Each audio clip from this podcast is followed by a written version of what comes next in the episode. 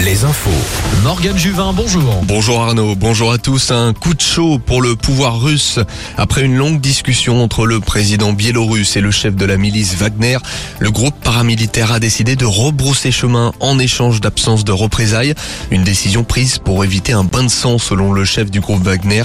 Cet acte de rébellion montre tout de même la fragilité du pouvoir russe et a permis aux Ukrainiens de progresser. C'était une première hier en Ille-et-Vilaine à Fougères. Une marche des fiertés a réuni 200 personnes en soutien à la communauté LGBTQIA+. À Brest, à une autre échelle, 4000 personnes ont fait le déplacement.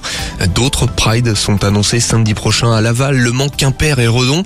Comme à Fougères, ce sera une première à Redon.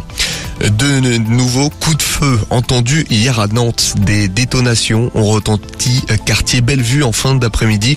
Deux personnes ont pris la fuite sur un deux roues. Selon Presse Océan, un individu a été blessé au niveau des membres inférieurs. Fin mai, des coups de feu avaient été tirés au même endroit. Toujours au centre de cette violence, des règlements de compte autour de la drogue. La pêche de certains coquillages est interdite sur presque tout le littoral du Morbihan.